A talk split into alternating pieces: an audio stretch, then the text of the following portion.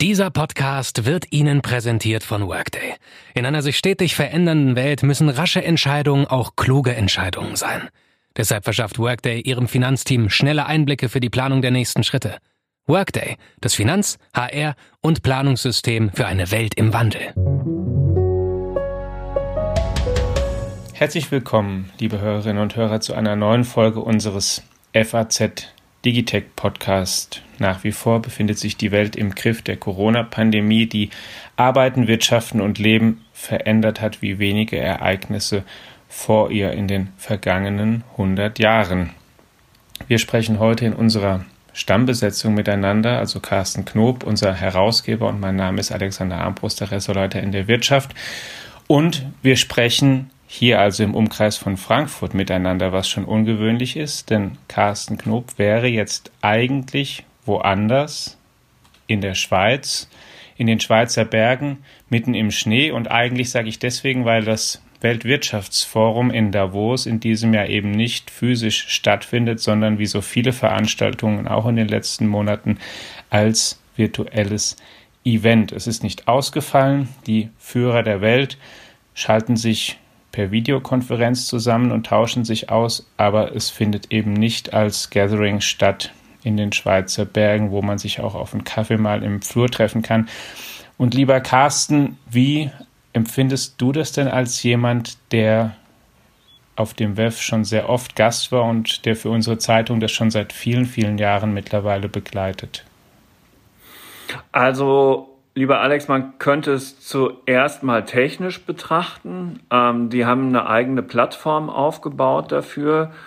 Äh, also sie greifen nicht auf irgendein bestehendes Zoom oder Teams oder wie auch immer Format ähm, zurück, sondern haben in ihrer eigenen Forumssoftware, die Toplink heißt, so ein Videokonferenzsystem, einbauen lassen. Und ja, also da gibt es jetzt verschiedene Möglichkeiten, die sie, dich, die sie sich da überlegt haben, damit man als Teilnehmer da ähm, dabei sein kann. Also natürlich der ganz normale Videostream, der für die ähm, Allgemeinheit sogar freigeschaltet ist, also wo jeder zuhören kann, wenn Angela Merkel redet oder Wladimir Putin oder Emmanuel Macron.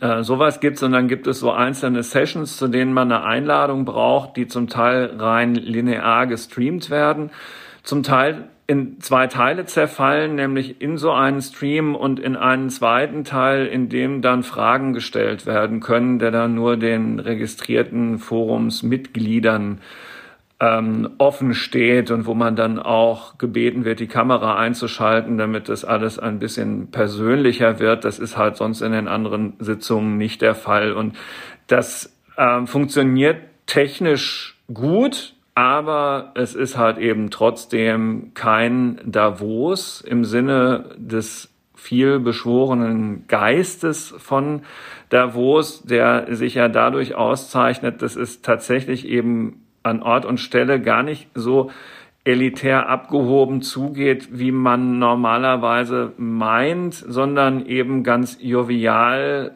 unkompliziert, zwanglos in Rahmen persönlicher Begegnungen, wo man sich einfach mal im Wortsinn über den Weg läuft, miteinander plaudert und eben Gedanken austauscht. Und das entfällt komplett. Und in dem Moment, in dem das entfällt, funktioniert dieses Davos in Anführungsstrichen nicht und insofern bin ich nicht begeistert. Also der Frühaufsteher Carsten Knob trifft zum Beispiel nicht den Frühaufsteher Tim Cook einfach mal auf der Straße, tauscht sich mal einfach aus. Das fällt weg. So wie es im vergangenen Jahr war, das hatten wir ja auch damals besprochen, das sind halt, das sind halt diese Davos-Momente, gibt es nicht. 2021. Ja, natürlich hätte für das Forum auch die Alternative vermutlich nur darin bestanden, es komplett ausfallen zu lassen oder es darauf zu beschränken, eben, was sie ja jetzt vorhaben, ist zu einem späteren Zeitpunkt in diesem Jahr in Singapur dann doch irgendwie vielleicht physisch auszurichten, wenn dann die Umstände das Ganze erlauben. Da kann man ja dann fragen, besser vielleicht, es findet wenigstens so statt, auch aus Sicht des Forums, damit die Leute weiterhin irgendwie daran gewöhnt sind, dass der Termin jetzt ist und damit sie ähm, weiterhin aligned bleiben. Ne? Ja, ja, klar. Ähm, also besser, es findet statt, gilt ja für so vieles, was im Moment eben in, in der realen Welt so nicht stattfindet und dann halt eben in die virtuelle übertragen wird. Es ist besser als nichts und vieles funktioniert ja auch dann besser, als man es jetzt vor zwölf Monaten sich jemals hätte vorstellen können. Das ist ja alles richtig. Und trotzdem gibt es ja einen Grund dafür, dass bestimmte Veranstaltungen zu einer Weltmarke geworden sind. Und das ist bei diesem äh, Weltwirtschaftsforum oder dem General Meeting, dem Annual Meeting, ähm, das ist ja sozusagen nur diese Jahrestagung des Weltwirtschaftsforums, das ja eigentlich eine Institution ist, dass es das ganze Jahr über gibt. Also jedenfalls dieses Annual Meeting ist ja zu einer echten Marke geworden und Davos steht als Synonym dafür. Ich kann das in eine Überschrift schreiben, ja, Davos redet über und jeder weiß, äh, dass ich nicht die Stadt in den Bergen meine, sondern eben das Forum per se. Und das lässt sich ganz bestimmt auch nicht in Singapur nachstellen, ähm, wenn es denn dort stattfinden sollte, in einer durchgeimpften Community irgendwann im Mai hatte ich jetzt irgendwie gefühlt für ehrgeizig. Also ich, ich auch, jedenfalls ja. weiß ich nicht, sehe ich, ich sehe mich nicht in Singapur. Ähm, im Mai. Ähm, wir haben da ja zum Glück auch Christoph Hein als Korrespondenten. Also das wird man dann sehen, wie man dann damit weiter verfahren kann. Aber dieser Geist von Davos wird natürlich nicht durch ähm, durch Singapur wehen und der Forumsgründer Klaus Schwab hat das ja nach den Terroranschlägen vom 11. September 2001 ähm, damals auch in dem Jahr danach in New York schon mal versucht mit dem Weltwirtschaftsforum und ist damals reumütig nach Davos zurückgekehrt. Und ähm, dafür gibt es Gründe. Und ja, es ist es fehlt einfach diese Konzentration in dieser Enge, in dieser Luft, in den Bergen ähm, mit, mit diesen Leuten um das Konferenzzentrum herum und in, im Zentrum drin und in den Hotels. Und das Rituelle, was ja auch, zu dem ja auch immer die Umgebung ein bisschen gehört, ne? das ist ja was, was man manchmal vergisst. Äh, Rituale haben ja eine, eine besondere Bedeutung immer für uns ja, Menschen. Na klar, und zu denen gehört, privat, beruflich. Ja, ja, da gehört natürlich immer. auch dann wirklich diese konkrete Umgebung dazu und das WEF eben mittlerweile über Jahrzehnte hat sich halt in Davos einfach etabliert, muss man ja sagen. Genau, und jetzt wird es viele Hörerinnen und Hörer geben, lass uns das relativ am Anfang doch auch besser gleich äh, ansprechen, die sagen, äh, wo ist denn das Problem? Ja, am besten wäre, dass viele komplett aus. Ja, was gäbe es denn da für Krokodilstränen zu weinen? Diese sogenannte selbsternannte Elite, die sich da in diesen mondänen Bergen trifft. Ja, gut, dass sie weg sind. Ja, spart eine Menge CO2. Ähm, äh, eben dort und auch sonst ist das ja alles eine reine Heuchlerei mit von wegen committed to improving the state of the world. Ja, ähm, äh, das Gegenteil sei der Fall. Es gehe nur um Geschäftemacherei und so und da ist ja auch immer mehr als nur ein Körnchen Wahrheit drin und doch gehörte ich immer zu denen, die gesagt haben, na lass die Leute doch wenigstens an den Stellen darüber reden, wie man es besser machen kann. Wahrscheinlich bringt es doch ein bisschen was und ohne Geschäfte geht's ja jetzt nun nicht und damit sind wir halt auch dann schon bei einer weiteren Begründung, warum das jetzt stattfindet. Natürlich fließen an das Forum auch hohe Mitgliedsbeiträge und äh, die äh, Unternehmen die diese Beiträge bezahlen, wollen natürlich auch einen Gegenwert. Insofern vermute ich mal, dass der Ausfall keine Option war, weil die natürlich auch alle ihre Vorstandsvorsitzenden da in irgendein Licht der Öffentlichkeit rücken wollen ähm, mit dem mhm. vielen Geld. Also es ist wie alles im Leben, ist auch das ambivalent. Aber wie gesagt, am Ende ist es immer noch besser, die Leute werden über diese Plattform dazu verpflichtet, sich über Themen, die die Welt bewegen, wirklich ernsthafte Gedanken zu machen, als es nicht zu tun. Und das haben Sie ja dezidiert getan, kann man auch in dieser Woche durchaus sagen. Die Besetzung war sehr prominent. Der neue amerikanische Präsident Joe Biden ist noch nicht da gewesen, was vielleicht auch nicht verwunderlich ist, weil er vor wenigen Tagen ja, ja erst ins Amt geführt tun, ja. wurde. Er war aber schon häufig in Davos. Ich habe ja. ihn da auch schon häufig gesehen und ähm, also auch schon viele Veranstaltungen mit ihm besucht. Ja, und er ist aber tatsächlich ja auch im Grunde der einzige Regierungschef, Staatsoberhaupt eines großen Industrielandes, was nicht vertreten war. Zum ersten Mal seit dem Jahr 2017 war nämlich zum Beispiel der chinesische Staats- und Parteichef Xi Jinping zu Gast wieder und hat ähm, sich da an das Forum gewendet. Er hat viel über Multilateralismus gesprochen. Mhm. Angela Merkel auch, ne? Da waren sie Angela sich Merkel einig. auch. Aber wie war denn ähm, dein Eindruck? Ich habe auch die Reden mitverfolgt. Die Stimmung insgesamt scheint mir trotz allem eher kühler zu sein. Ja, mag allerdings auch am Format liegen. Ne? Also diese, diese, dieses Treffen eben dort oben in Davos hat natürlich auch sowas nice to see you mhm. mäßiges, mhm. ne? Also, ha, jetzt haben wir es geschafft, wir sind in Davos und sehen uns wieder und ähm, ja, es ist so ein bisschen, als wenn man sich beim ähm, Käsefondue trifft ne, oder irgendwie Rösti isst und Rotwein trinkt. Mhm. Das, das schwappt so ein bisschen ins Konferenzzentrum über. Es wird dadurch, auch weil Publikum natürlich im Saal ist, ist es nicht ganz so antiseptisch. Es hat immer ein ganz klein bisschen was Antiseptisches, aber mhm. also nicht, nicht so sehr wie jetzt in diesen Videoformaten, die und das Gefühl hat man eigentlich bei allen ähm, so Werbeveranstaltungen Veranstaltungen werden. Ne? Die setzen sich dann halt eben da in ihrer gewohnten Umgebung hin und lesen da ihr Statement in ihrer Dekoration vor, die sie sich dafür gewählt haben. Und das, das war, fand ich jetzt auch bei Ski so. Und ähm, das, das entwertet das natürlich. Und der Klaus Schwab ist jetzt auch nicht also bei allen Verdiensten. Der, der die ja, knallharten ist, Fragen hinten genau, dran stellt. Ne, das wollte nicht, ich gerade ja. sagen. Es ist eine große Leistung, was ja. er da aufgebaut hat. Das ist überhaupt keine Frage. Das will ich nicht relativieren. Aber er ist natürlich kein Journalist, der diese Leute dann da irgendwie so befragt, dass man sich, dass man davon am Ende noch irgendwas hätte. Und wenn ich mir das auch erlauben darf, manches artet auch dann immer jeweils in eine ziemlich plumpe Werbeveranstaltung für sein neuestes Buch aus. Stakeholder Capitalism. Naja, also das Buch heißt Stakeholder Capitalism. Ist aber eigentlich nichts anderes als die soziale Marktwirtschaft, die er meint. Ja, die meinen ja auch viele, wenn sie mit neuen Modebegriffen häufig um die Ecke kommen, die Erkenntnis, ja. dass es eine gute Balance braucht zwischen Markt und Staat, wenn eine Wirtschaft, Volkswirtschaft sich gesund entwickeln will, so dass auch die allermeisten Menschen ihr zugeneigt bleiben. Aber lass uns noch mal bei Xi konkret bleiben, denn ähm, ja, die lesen, ich finde auch natürlich ihre vorbereiteten Statements vor und sie können es vielleicht noch einfacher tun, wenn sie zu Hause sitzen. Aber mir zumindest kam es so vor, dass sie ähm, natürlich immer, die bleiben ja diplomatisch sehr höflich, wie das so ist auf der Weltbühne. Es wird kaum jemand direkt attackiert.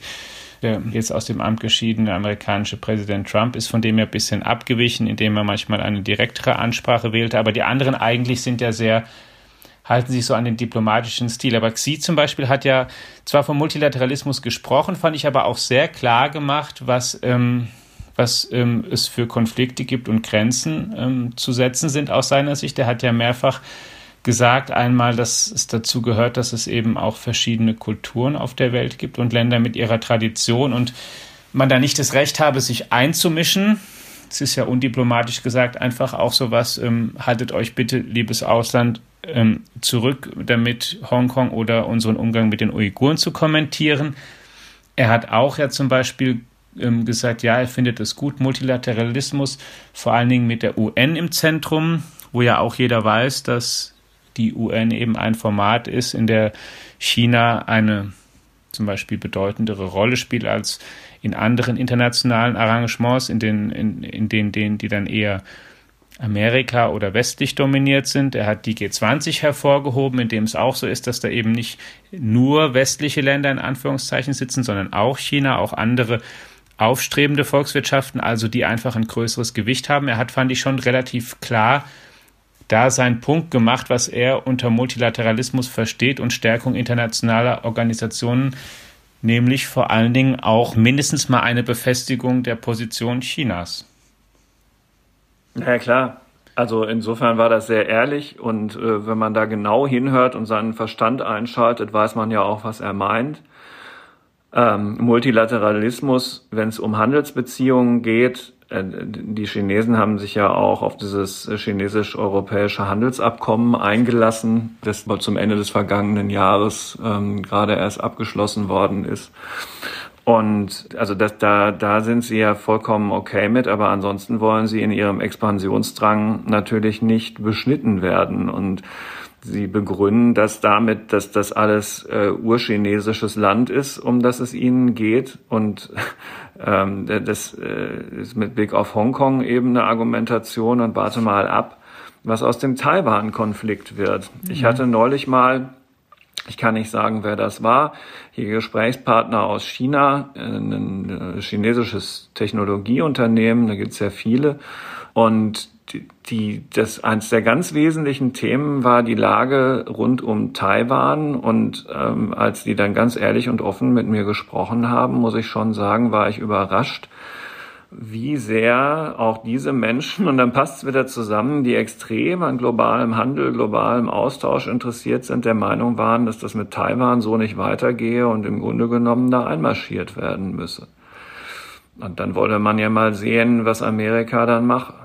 Ja, und insofern äh, ist das eine, während die Welt mit Corona beschäftigt ist, ist es eine, eine sehr interessante Situation, Du hast vielleicht mitbekommen, dass Joe Biden eine der ersten Amtshandlungen war, dass ein hingeschickt hat, ja. genau eben dort ja. hingeschickt worden ist. Ja, da fiel mir dieses Gespräch von Dezember wieder ein. Ja, das gab es auch tatsächlich davor als als auch als Theorie, weil es so ein gewisses Vakuum ja auch entsteht in dieser Übergangsphase und man und natürlich auch nicht weiß, wie weit die Amerikaner ähm, die sich ja offiziell sehr dazu committen, aber wie, wie wichtig ihnen das dann, wenn es hart auf hart kommt, wirklich ist, weil sie ähm, flapsig gesagt momentan auch tatsächlich anderes zu tun haben, als weiterhin vornehmlich den Weltpolizisten überall zu spielen. Sie haben das ja eher satt eigentlich. Na klar, also das ist das Letzte, was er jetzt gebrauchen kann während ein Konflikt eben dort. Aber insofern ist, man könnte dann ja noch nicht mal vorwerfen, dass er da irgendwie um den heißen Brei rumgeredet hat, nee. sondern er hat ja relativ deutlich gesagt, äh, worum es ihm geht. Ja. ja, er will in seiner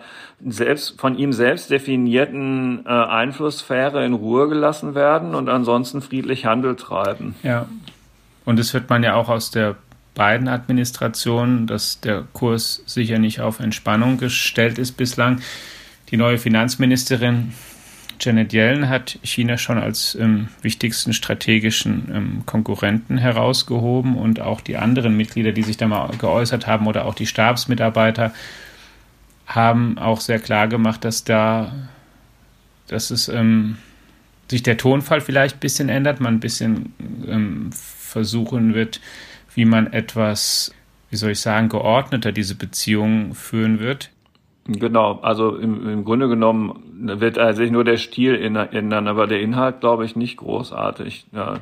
Kann auch gar nicht anders sein. Nee, also genau. man muss, ähm, ne, also Angela Merkel hat natürlich gestern dieses umstrittene Investitionsabkommen da auch äh, nochmal verteidigt und ist ja auch was dran. Also man, das, äh, bestimmte Dinge werden einfacher und äh, man, man bekommt auch als europäisches Unternehmen da mehr Rechte in China und gar keine Frage. Äh, und, und, und trotzdem, die, wir, wir müssen, und das besprechen wir in diesem Podcast ja häufig, hier das Schaffen, ähm, die, die Technologien der Zukunft in Europa und in Deutschland zu entwickeln, die die Chinesen in 20, 30, 40 Jahren nicht entwickeln können ähm, um unseren strategischen Wettbewerbsvorteil an vielen Fronten zu halten. Nur dann werden die uns auch weiter ernst nehmen. Ja, das ist ganz einfach. Und ähm, dazu gehört halt unter anderem das ganze Bildungsthema, das ganze Digitalisierungsthema auch in den Schulen und so weiter. Es hängt, letztlich hängt auf der Welt alles mit allem zusammen. Was auch die Kanzlerin ja im Prinzip aufgegriffen hat, da wollte ich dich noch nach deinem Eindruck fragen. Sie wurde ja auch ähm, sie hat ja auch sich zum Multilateralismus bekannt, aber sie hat ja auch so auf ihre Art dann bestimmte Andeutungen gemacht. Und eines, eine Passage, die ich mir gemerkt hatte, war auch, dass sie ja auch mal dann, ich glaube ich, weil es in der Nachfragerunde so ein bisschen gefragt wurde, naja, wie ist denn, sie hat ja über Souveränität gesprochen und wie positioniert sich Europa und sie hat ja irgendwie so gesagt, naja, also man könnte es ja auch nicht so machen, dass man die Welt jetzt sozusagen, dass sich das jetzt aufspaltet in Amerika und China und dann sich die anderen Länder wie in so einem Club jeweils da drum rumgruppieren, klingt erstmal nett und logisch ist es aber auch eigentlich ja, dachte ich, auch eine, schon eine sehr klare Aussage. Einerseits ähm, auch an die Amerikaner, von denen man ja weiß, dass sie eigentlich eine Allianz gegen China gerne bilden würden und andererseits ja, aber sie hat, auch mal eine Bekräftigung, genau. dass ähm, Europa schon Europa. versucht, natürlich ist Europa, wenn es um Werte und historische Verbindungen geht, viel stärker auf der amerikanischen Seite verbunden, aber wir wollen auch nicht ähm, in einen Konflikt ähm, sehr stark da reingezogen werden. Also ist ja auch okay. Ne? Sie fordert, ähm, und das ist was, was sie während der Präsidentschaft von Donald Trump halt auf eine bittere Art und Weise gelernt hat. Sie hat verstanden, ähm, dass Europa sich auf sich selbst besinnen muss in vielerlei Hinsicht, in, in Teilen der Verteidigungspolitik, in Teilen der Außenpolitik und natürlich auch in Teilen einer selbstbewussteren Wirtschaftspolitik. Sie hat ja in ihrer Rede auch viel über fragile Lieferketten gesprochen. Ja. Da ging es natürlich um Medizinprodukte, Impfstoffe und solche Dinge und gesagt, na ja, also wir müssen und das meint sie aber auch mit Blick auf jede Art von Hochtechnologie einfach künftig besser in der Lage sein, äh, dass auch in Europa dieses Know-how und die, die Produktionsstätten zur Verfügung stehen, damit solche Lieferketten belastbar sind. Also ja, Multilateralismus, Multilateral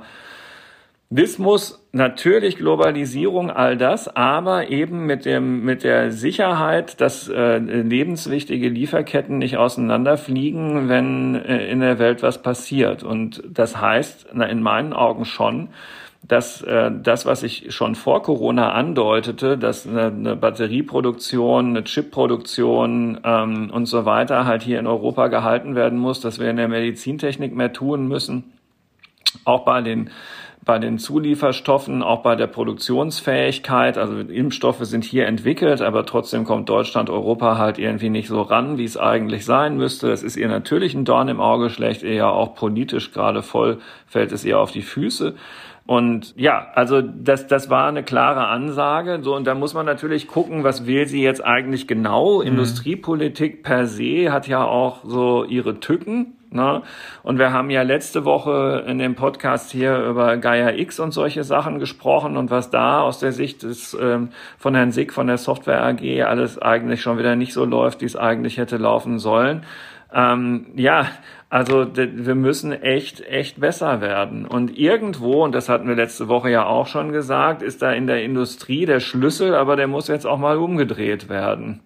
Na, und darum geht's ihr, darum geht's ihr. Und sie hat das für ihre Verhältnisse, fand ich gestern, also jetzt am, in, in dieser Woche, am, am Dienstag, ähm, sehr, sehr deutlich gesagt, was ihre Meinung ist. Sie macht das sonst auch schon verklausulierter. Also ich habe das Gefühl, das könnte man fast auch bei den Chinesen sagen, dass die bei aller Diplomatie schon auch gelernt haben, deutlicher zu ja. sagen, worum es ihnen geht. Das war auch so mein Eindruck, dass die Welt, also es wird ein eher raus Umfeld einfach bleiben, auch auf Jahre hinaus, durch verschiedene ja. machtpolitische Interessen, aber auch durch die technologischen Veränderungen, die anstehen und in denen jeder ein bisschen gucken muss, wo er auch bleiben muss. Und die gerade Frage, was muss ich selbst können und vor Ort haben, um resilient zu sein, die wird sich zum Teil dringender stellen. Ich meine, bei den Chips ist ja auch, auch unsere Autoindustrie gerade, ist ja auch ein, auch ein brisantes Thema natürlich. Es ist doch ist doch völlig ähm, die Erfahrung, die Sie jetzt machen, das wird auch Folgen haben, bin ich mir ziemlich sicher. Die EU-Kommissionspräsidentin von der Leyen ist auch virtuell zu Gast gewesen. Macron hast du schon mhm. erwähnt, auch Wladimir Putin ist zu Gast gewesen. Ja, die Macron-Rede kann man, glaube ich, ziemlich vergessen. Von der Leyen war natürlich rund um die Impfstrategie ähm, interessant. Ja, also das äh, die, die versucht natürlich alles, sich zu verteidigen für das, was in der Europäischen Union da an Beschaffungspolitik gelaufen ist. Das war der wesentliche Inhalt der Rede. Mhm. Sie hat auch ein Angebot ausgesprochen an die neue amerikanische Regierung, dass man versucht, sich zumindest auf einen einigermaßen einheitlichen Ansatz im Umgang mit den Internetplattformen zu verständigen. Es ist zumindest was, was ich mir auch mitnotiert habe. Da ist ja die EU-Kommission ja. mit zwei Akten, DSA und DMA, jetzt mal vorangegangen weiß, und natürlich. Ich, Frau Merkel hat dann in dem Kontext auch erwähnt, entschuldige, wenn ich ja, das ja. einfach nur noch kurz ergänze, dass, dass äh, die bei den Internetsteuern verhandlungsbereit seien. Das äh, habe ich gestern in meinem eigenen Text gar nicht weiter erwähnt, weil ich dachte, ja, naja, gut, also ja. ja, die Verhandlungen laufen auch schon verdammt lange. Was ich deshalb eigentlich sagen wollte, Plattformen, Internetsteuern und so, viel Spaß, kann ich nur sagen. Mal gucken, wie weit die Amerikaner bereit sind, da wirklich ähm, wir die Wettbewerbsnachteile selber reinzusteuern für ihre großen Unternehmen. Ja. Ja, ich meine, Konflikte, also Konfliktpotenzial gibt es da viel und um das komplett zu machen, ist auch das Thema ähm, Datentransfer ist ja eins, was auch komplett ungelöst ist nach wie vor, nachdem der EuGH in diesem Schrems 2 Urteil ja auch das jüngste Privacy Shields Arrangement gekippt hat Ja. Ähm, ist das auch ein Feld, auf dem man sich verständigen wird?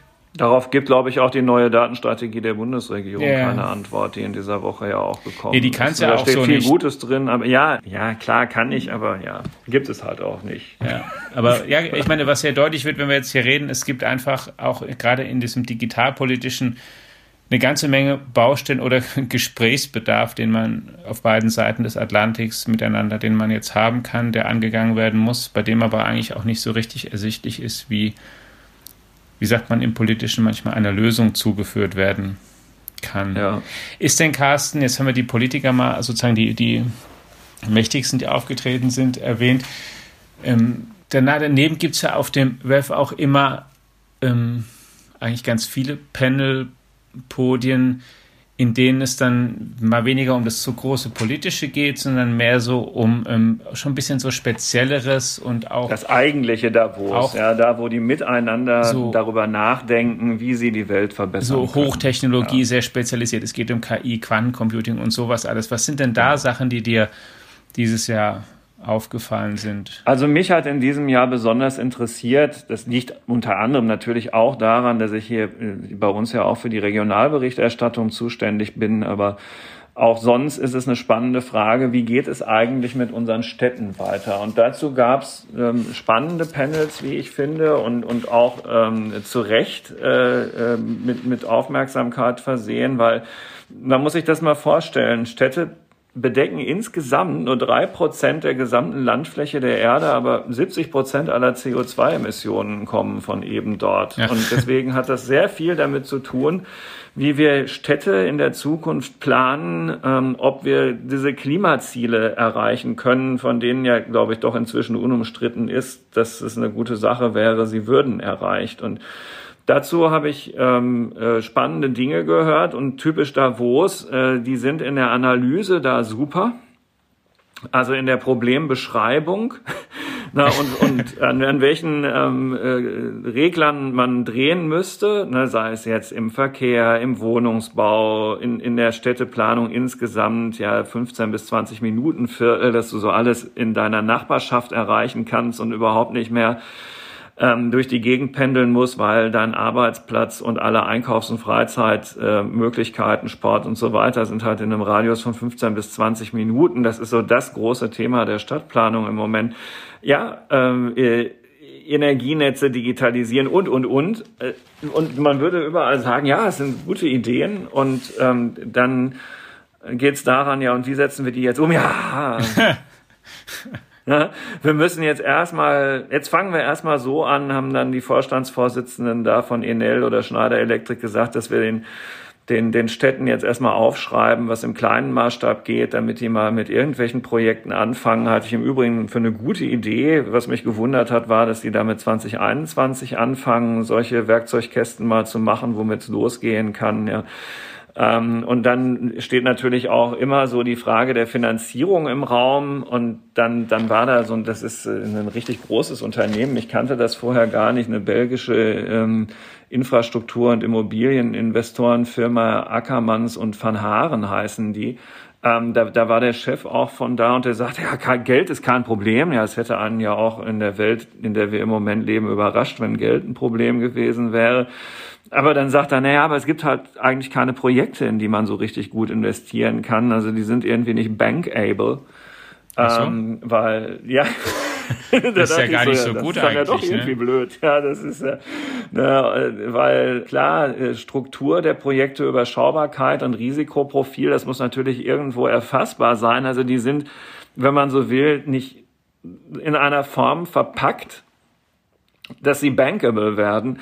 Und deswegen sagte er, Public-Private Partnerships sind wahrscheinlich die richtige Lösung. Ja, und da kann ich dann auch nur sagen, dann fangt doch mal an, solche zu definieren. Es muss, und da erinnere ich wieder an die Kanzlerin, gegen Ende ihrer Amtszeit kann man natürlich auch sagen, aha, jetzt ist Zeit zu handeln. ja, ja, das muss ein bisschen war es vorher nicht, aber sie hat natürlich trotzdem recht. Ja, es ist in der Tat Zeit zu handeln und zwar auf diesen Fronten. Und ja, also diese Runde zu den Städten fand ich interessant, ne, aber eben auch nochmal Angela Merkel an Erich Kästner erinnernd, hat sie ja gesagt, manchmal kommt es nicht auf Worte an, sondern darauf, dass man etwas tut, ist ja das Originalzitat von, von, von Kästner und es gilt auch für diese ähm, Analyserunden da in den virtuellen Bergen. Was ist dir für Frankfurt konkret dazu eingefallen? Für Frankfurt konkret ist mir dazu eingefallen, dass äh, ich mir mal angeschaut habe, wie die Verkehrskonzepte sind. Wir haben hier in Hessen ja, also unsere hessischen Hörerinnen und Hörer wissen das hoffentlich, weil es ist ja alles noch total unterm Radar. Kommunalwahlen Mitte März, 14. März ist es soweit, Corona hin oder her. Und natürlich ist Verkehr da auch ein großes Thema. Und da hatte ich mir einfach mal angeguckt, was so eigentlich die Vorschläge für Frankfurt sind. SPD, autofreie Innenstadt. FDP will auf den verschiedenen Straßen Autos und Radfahrer voneinander trennen. Die CDU möchte gleich einen ganzen Masterplan und die Grünen wollen dem Individualverkehr mit Verbrennungsmotoren den Kragen. So, und dazwischen kann man sich jetzt überlegen, was davon jetzt das zukunftsweisendste ist. Und soll ich dir was sagen? Nach meinem Eindruck ist das alles nicht richtig überzeugend, weil die konkreten Projekte, die man mal angehen könnte, zum Beispiel in so einem Public-Private Partnership, die suche ich vergebens in diesen ganzen Vorschlägen. Also, wenn Sie Ihren Kandidaten im virtuellen Wahlkampf treffen, konfrontieren Sie ihn doch mal damit. Ja, also auch Lehren in Davos, die man von dort, ähm, dieses Jahr muss man sie ja gar nicht weit mit nach Hause nehmen, weil man schon Nö. oft da ist. Man ist aber, ja eh da. Ja, aber die man genau. ähm, danach auch natürlich ja. mitnehmen kann. Klar, und äh, ja, wer hat so schon einen Smart Meter zu Hause? Und ich weiß, da hören bestimmt auch Leute zu, die sagen, ich will gar keinen Smart Meter, weil das mhm. ist doch auch wieder nur ein teures Überwachungsdevice. Klar, Gebäude sind nicht miteinander vernetzt und könnte man alles machen, ja. ist aber nicht. Ich glaube, es ist eins, was auch ein bisschen da vielleicht auch am Anfang da unterschätzt wurde, als Smart Home überhaupt aufkam, ist, wie viel Geld und Aufwand es tatsächlich kostet, wirklich bestehende Gebäude umzurüsten. Und, ja, und ob es den Leuten das wirklich wert ist. Also im Moment ist die Antwort ja lieber abreißen. Genau. Ähm, also wir reißen ja gerne auch mal 30 Jahre alte Gebäude ja. ab. Ähm, Aber das ist genau mit halt einfach der Punkt. Diese ganze intelligente, in Anführungszeichen, Infrastruktur, die, die funktioniert oder kann dann ja eher vor allen Dingen gut funktionieren, wenn sie von Grund auf mit integriert ist und dann eben auch das Haus und der Rest so gebaut ist. Ja klar, es ist ein unheimlich spannendes Thema. Sollten wir vielleicht auch mal eine eigene Digitalfolge ja. drüber machen, Digitalisierung im, auf dem Immobilienmarkt. Ja, das ist äh, also konkret halt, was, was Architekten da umtreibt, ist eigentlich eine gute Idee. Ja. Ja, und an sich passt ja auch, ist ja auch wie Technik, das, das muss ja sozusagen, das muss ja zusammenpassen. Unsere Straßen sind ja, das ist jetzt trivial, aber so ist es halt einfach. Unsere Straßen sind ja genau deswegen so, damit unsere Autos da eben so drauf fahren können. Es ist und die Schienen sind die Infrastruktur, auf denen eben die Bahn genauso fahren kann. Das ist ja auch irgendwo ja, ganz logisch. Und es ist ja manchmal ja. so, du kannst halt schwer, ähm, das manchmal kannst du ein tolles Device haben, aber wenn du halt einen tollen Zug baust, du hast aber keine Schienen, dann kann er halt trotzdem nicht groß fahren und im Einsatz sein. Und wenn er noch so toll ist innen drin oder was weiß ich, das ist, und aber Infrastruktur ist halt einfach sehr, sehr teuer und es ist vor allen Dingen auch nicht trivial zu finanzieren, wenn es darum geht, wer die Sachen wer sich wie beteiligt, weil halt einfach nicht so einfach klar gesagt werden kann, hier ist jetzt eine Firma, die baut jetzt eine Fabrik und die Fabrik gehört dann dieser Firma. Klar, also dafür brauchst du halt diese neuen Ansätze, um es bankable zu machen. Im Übrigen, was die Investitionen angeht, gab es vom WEF auch Zahlen. Mhm. Ähm, bis 2030 angeblich 1,93 Billionen Dollar an notwendigen Investitionen im Jahr. Ähm, ist auch keine so kleine Summe, ne? Nee, aber ab dann ne, würde man auch 2,8 Billionen Dollar mögliche Einsparungen im Jahr erreichen. Aber gut, also auch da, hm, ja, kann sein, wenn man das jetzt so hört. Und ehrlich gesagt, auch wenn ich es so vorlese, die Zahlen kann man wahrscheinlich auch im Moment drehen und wenden, wie man möchte. Ja, ja. logisch. Äh, ähm, kann man sich vorstellen, dass man damit auch viel sparen kann, vor allen Dingen, wenn man die langfristigen Kosten äh, berücksichtigt. Aber äh, ja, also wer mag das wirklich seriös berechnen? Übrigens, interessant fand ich, dass in dieser Runde, in der ich da dabei war, die keine kleine war, bis hin zur Umweltministerin von Singapur und was weiß ich, wer da alles drin die war. Die ja das Stadtthema wirklich ähm, berücksichtigen muss. Genau. Ne? Ja, Mussi ist ein Stadtstaat, hat es birgt Chancen und Risiken. Ne, die haben weniger Fläche, wo sie das hinkriegen müssen, aber auf diesen 700 Quadratkilometern ähm, wohnen 5,5 Millionen Menschen. Habe ich mir gemerkt, irgendwie konnte man sich das ganz gut merken. Ähm, und äh, das äh, ist halt doch eine Menge Mensch auf relativ engem Raum und das äh, macht manches einfacher und manches schwieriger. Aber naja, gut, auch das ist wieder Davos, ne? Warum war die jetzt da? Ne? War ein Schelm, wer Böses dabei denkt, ja, ne, klar, die haben wahrscheinlich schon wieder ordentlich Geld in Aussicht gestellt, wenn die nach tatsächlich im Mai dann auch in Singapur das Forum äh, Teil 2 abhalten. Ja, ja und also, wenn du halt ein, wirklich einen Ort für ein physisches Forum suchst, dann ist es auch nicht so einfach, jetzt viele Orte außer Singapur zu finden, wo du doch am ehesten vielleicht denken kannst, naja, die haben, da ist ja, es vielleicht noch am ja. ehesten im Griff, das Virus. Ne? Mag ja sein.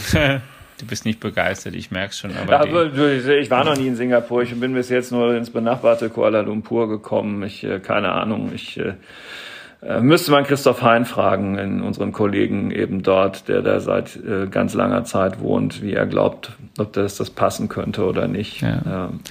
Was wir auch in diesem Podcast dann sicher tun werden, wenn der Termin ja, in die Nähe. Kann man ein. Wenn das, wenn das kommt, würde ich sagen, ist Christoph Hein gesetzt. Ja. Wenn er Lust hat. Wir haben ihn ja noch nicht gefragt. Ja, so ist es. Genau. Ja.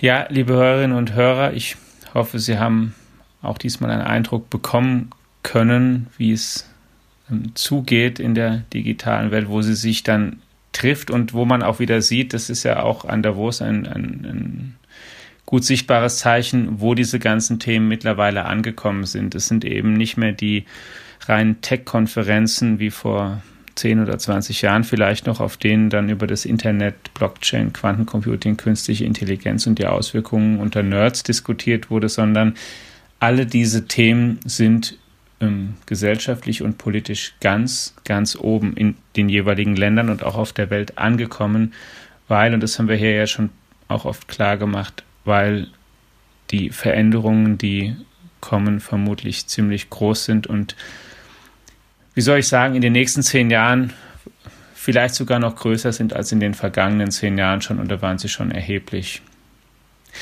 Wir halten Sie natürlich auf dem Laufenden in diesem Podcast, der Bestandteil unserer Digitech-App ist und natürlich auch in unserer Tageszeitung, in unserer Sonntagszeitung und auch auf unserer FAZ Homepage auf allen Kanälen. Besuchen Sie uns gerne, probieren Sie alle Angebote auch gerne aus. Es lohnt sich hoffentlich sicher für Sie und bleiben Sie uns gewogen. Eine gute Zeit, Gesundheit und bis zum nächsten Mal. Ciao. Tschüss.